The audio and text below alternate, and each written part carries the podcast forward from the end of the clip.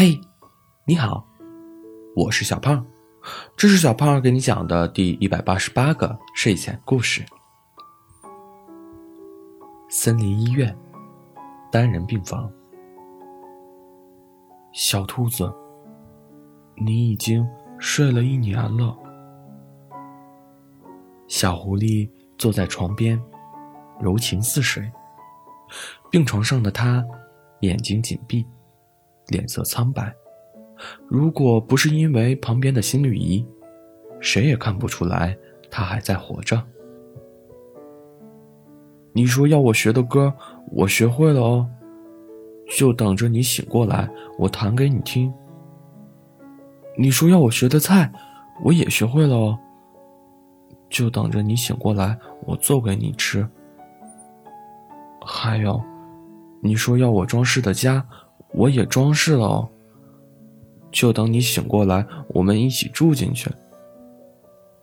我说过的，要带你去看最美的大海，带你去看最亮的星空，还要带你去巴黎看日出，带你去英国看日落，带你去看意大利斗兽，还有好多好多你说过的，我全部都记着呢。我在等你呢，等你和我一起去。小兔子，还要多久你才会醒？小狐狸说着说着，握住了他的手，哽咽的说道。突然，身旁的心率仪发出异样的响声。小狐狸猛然抬头，连忙吼道。医生，医生，医生在哪里？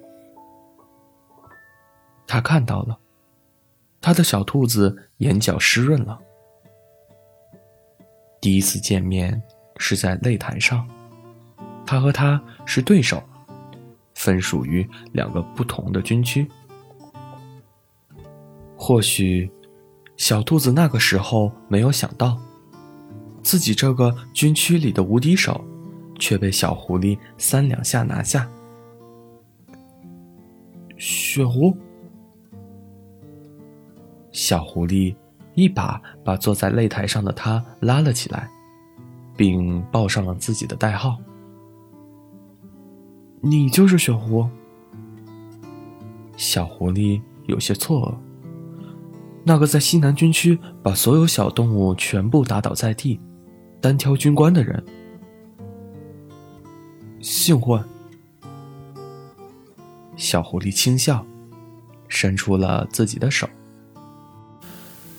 两手相握，那一瞬间，炽热的阳光似乎都柔和了。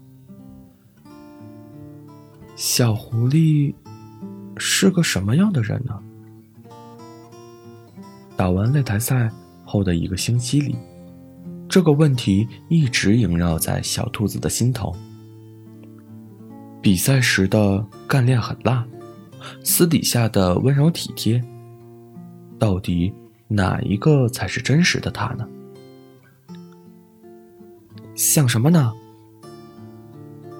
小松鼠拍了拍小兔子的脑袋，笑了笑。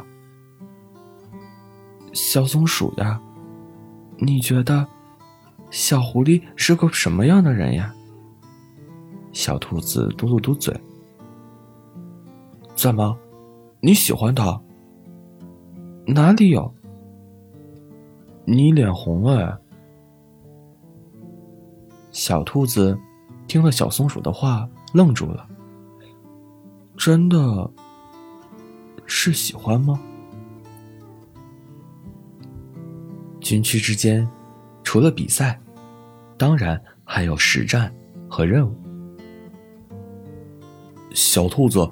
和小狐狸一组。收到这个通知的时候，小狐狸唇角微勾。或许他自己都不知道，听到他的名字和自己摆在一起，是那么的让人欢喜。你好像很开心。旁边的小棕熊捅了捅他的胳膊。换做是你，你也会很开心。小狐狸轻笑，转身找他的搭档去了。换做是你，和你喜欢的人做喜欢的事，怎么可能会不开心？稳住，别冲动。小狐狸按着耳麦，尽力缓和小兔子的情绪。我没事。小兔子压抑着自己心头的恶心，尽管经历了很多次任务，可看着一个活生生的人在自己面前被炸碎，还是有些难受。小狐狸皱了皱眉，对着耳麦下达了另一个命令。很久，没有从耳麦传来他的声音。小兔子有些疑惑，刚想问话，身后就传来了他的声音：“站到我身后。”小狐狸放下了原本的步伐，站在了他的面前。小兔子还想说什么，小狐狸侧身看了他一眼，语气很温柔：“放心。”没有任何人可以伤害你。小兔子心头悸动，看着他的背影，一句话都说不出来。他知道，对于自己，他终究是不一样的，所以，他们在一起了，顺理成章。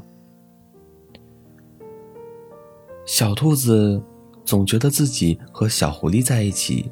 一直是他在照顾自己，所以，他也想做些什么。可小狐狸不这么认为。他觉得，他的宝贝只需要乖乖的被他宠着就好了。所以，他们产生了分歧，第一次吵架。头一回，小狐狸没有来哄他；头一回，两个人冷战超过三天。边境扫雷，你们两个一起去。指导员的命令，小狐狸皱了皱眉，这种任务根本不适合小兔子。保证完成任务。他一句话还没说，小兔子就爽快的答应下来。小狐狸自嘲的笑了笑，没再开口。虽然。是双人任务，但是两个人的交流少之又少。只是跟着边境军区的士兵一起工作。不许动，举起手来。小狐狸发现了偷渡者，举起了枪，准确来说是携枪的运毒者。偷渡者看似很配合的举起了手。可他嘴角的笑意，怎么样都掩盖不住。小兔子。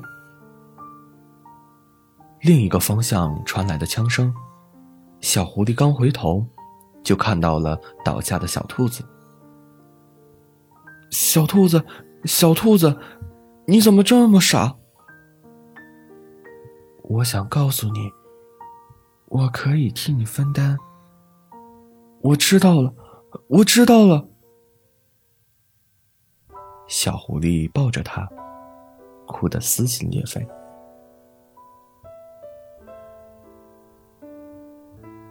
他的小兔子没事，他的小兔子只是睡着了。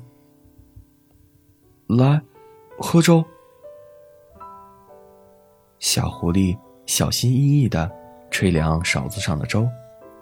递给病床上的小兔子，真好喝。小兔子笑弯了眼。医生说，只要他能醒过来，那便什么事都没有。所以，他等了一年。如果我要是没醒怎么办呀？清晨，小兔子缩在小狐狸的怀里。轻笑道：“那就等你醒啊。小狐狸回答的理所当然，小兔子笑得更甜，紧紧的抱住小狐狸的腰身。小狐狸摸了摸它背上自己落下的印记，低头，轻轻吻住它的红唇。你为我挡了一枪，我等你醒来，不需要理由，无关其他，只因我对你的爱，本就无法衡量。好了，故事讲完了。故事来自微信公众号“睡前故事杂货店”，我们下次再见，晚安。